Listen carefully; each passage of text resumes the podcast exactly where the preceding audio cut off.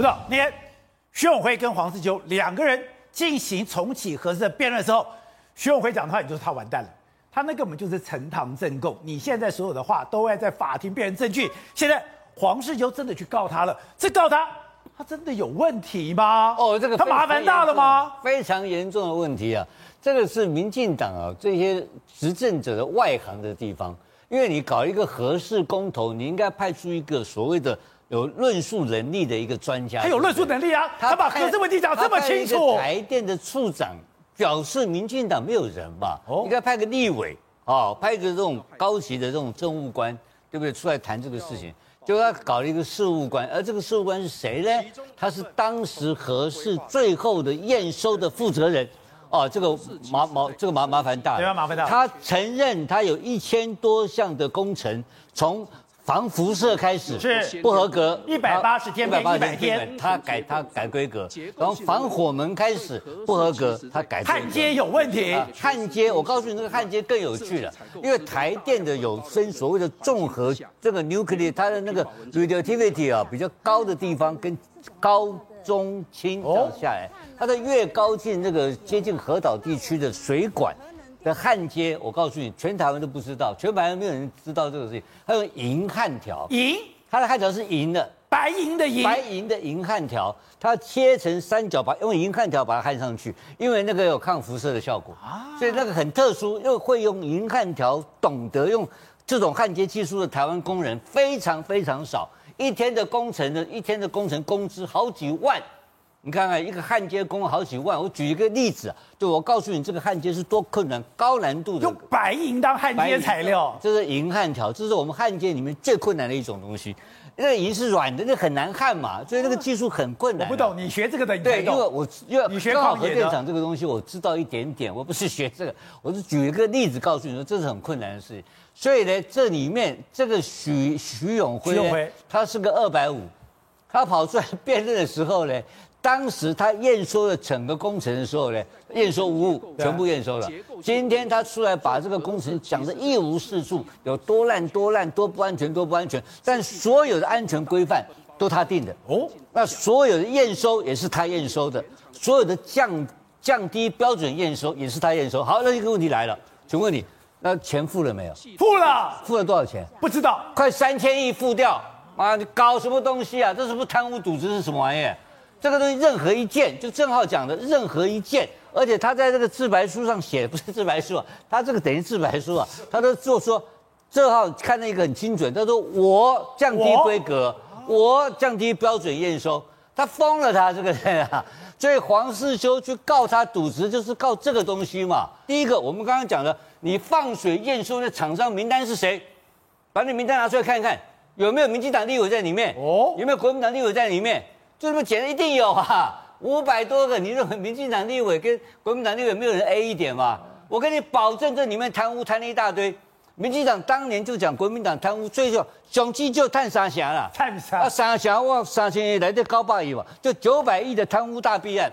今天国民党没人谈，没人敢谈，没人谈。然后这个二百五现在变被告，那问题是这个事情就是一个案子啊，可以让国民党、民众党或是三 Q 党那个叫什么党我都忘记了，激进党，激进党。查弊案就发生了嘛，就就就翻身了，小党变大党。但国民党没声音。国民党也还还是共犯结构，我觉得台湾这些在野党非常奇怪。那执政党呢，也不是全部都有 A 到啊，因为执政党很多现在还是年轻的嘛，对，去里面查嘛，而且是查自己的人去贪污，这是最好的事情，最补的事情，居然这些人都没有动，所以非常奇怪。好，正好刚才讲到的，今天黄世秋他也讲了，直接只说核四不安全是明显赌资，当然讲说他是伪造文书，还保补了一些证据。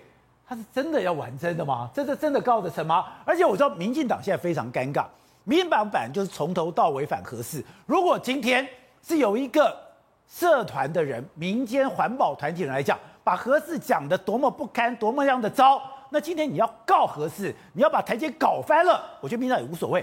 就一个代表你民进党的出来辩护合适的人，而他又跟这个合适有关系，跟合适有关系又明显有安全的为师。我如果告去，民党帮还是不帮？民民党无聊是把自己给卷进去了。我我我讲个旧闻了，因为他不是说拆了这个八百三十五项五百多个包吗？五百多家厂商。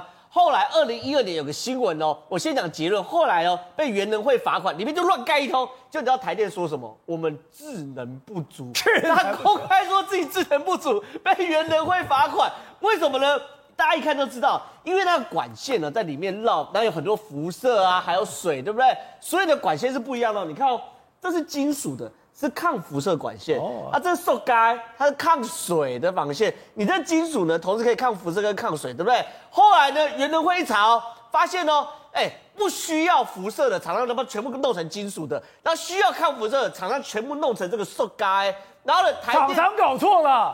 厂商搞错，然后台电有验收了，然后他在验收后被原能会罚，然后原能会一罚罚五十万嘛，对不对？台电的人说对不起，我们智能不足，智商的智哦，智能不足。然后呢，厂商发生什么事？为什么呢？因为厂商看不懂英文。厂商，等一下，我们发包给怎样的厂商？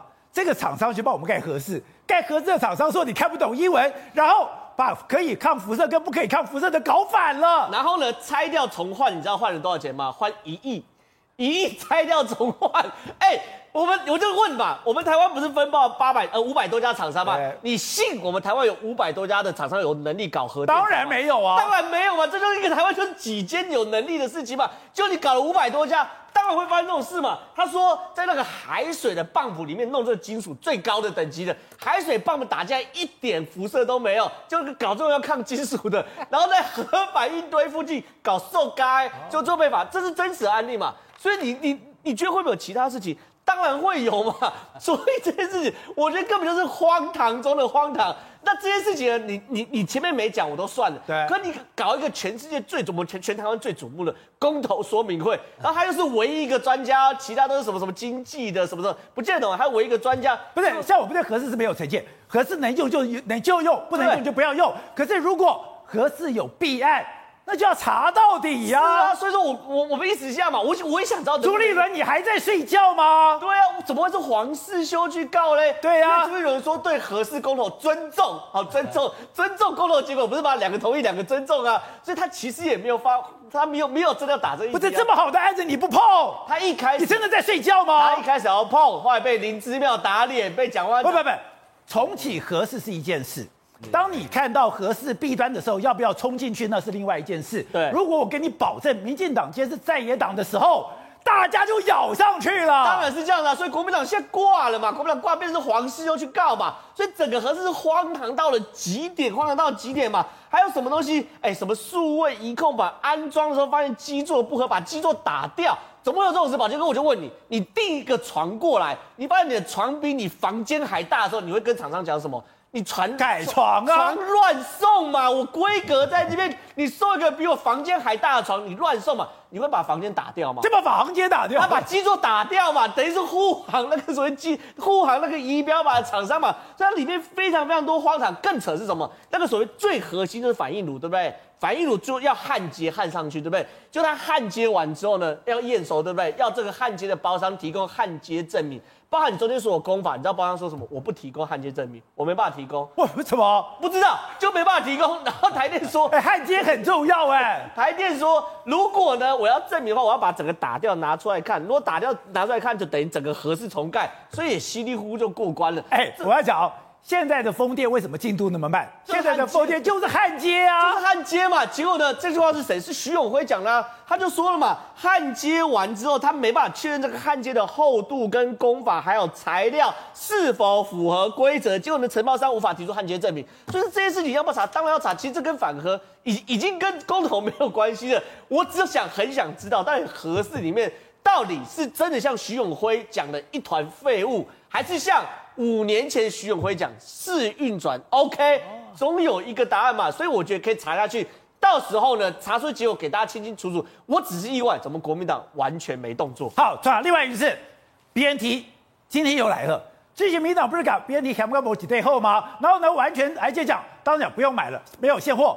现在你看到这个事情，你不会汗颜吗？昨天才讲说，现在抢最凶的、预约最多的就是 BNT 嘛。然后昨天讲说只剩十四、十六万剂了，要抢要快。就今天呢，又来一批了。而且保健叫，BNT 在整个加起来已经一千零四十六万剂了，超过一千万剂了。而且呢，先前不是讲说。国际上大家都在抢吗？你没有办法，就算你亲自去，你也不见得货能够准时吗？没有现货，就是没有现货。没有现货。然后觉得宝杰，你看这个时候第一批我们知道是蓝湖过来的嘛，九月多的时候，你知道十月七号的时候多少的时间，说什么时候到就什么时候到，一次来就是八十八万、八十八万、八十几万，非常稳定，非常的顺利，一次一次，我说要送货给你就送货给你。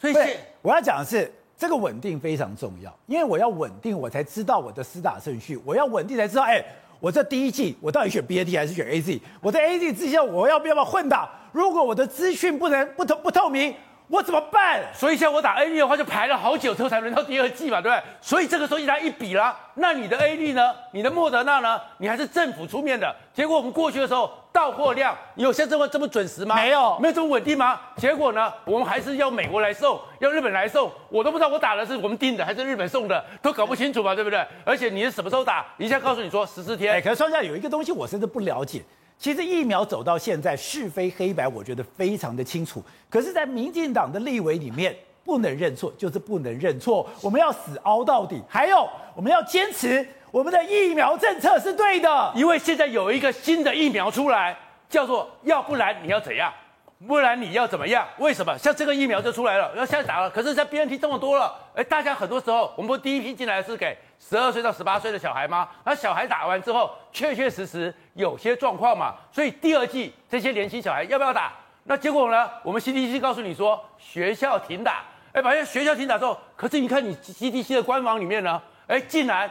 有一千零三十几个小孩子哦，已经打了，啊，那打了以后呢，就我们指挥中心出来是怎么样？模拟起来安装，因为呢，我是说学校停打，爸爸妈妈带去打，那不关我的事哦，那爸爸妈妈要自己去决定的，那我没有你这个指挥中心指引我干什么呢？董事长，今天这个东西这么清楚，人家当时你阻挡了半天，人家可以照顺序、照时间，而且进度这么好，你现在，而且我觉得最妙是，像民进党当的没有这回事，不是他更天才的。